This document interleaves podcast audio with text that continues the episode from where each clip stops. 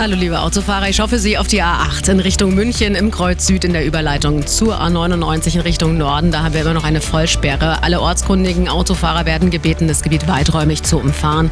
Die empfohlene Umleitung über die A995, dann nach Potsdam, Taufkirchen und dann wieder nach München rein. Wegen mehrerer Unfälle auf der A99 die Sperre, das heißt, es dauert auch noch eine Weile, bis hier wieder offen ist. Die A8 in Richtung München, die Salzburger zwischen dem Kreuz Süd und Rammersdorf 5 Kilometer Stau.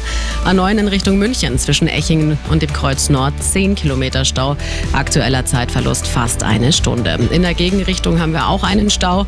Auf der A94 in Richtung München zwischen Feldkirchen Ost und Steinhausen sind 6 Kilometer. Auch hier eine halbe Stunde aktuell. Die A99, die Ostumfahrung Richtung Nürnberg. Die Autobahnauffahrt Haar ist momentan gesperrt.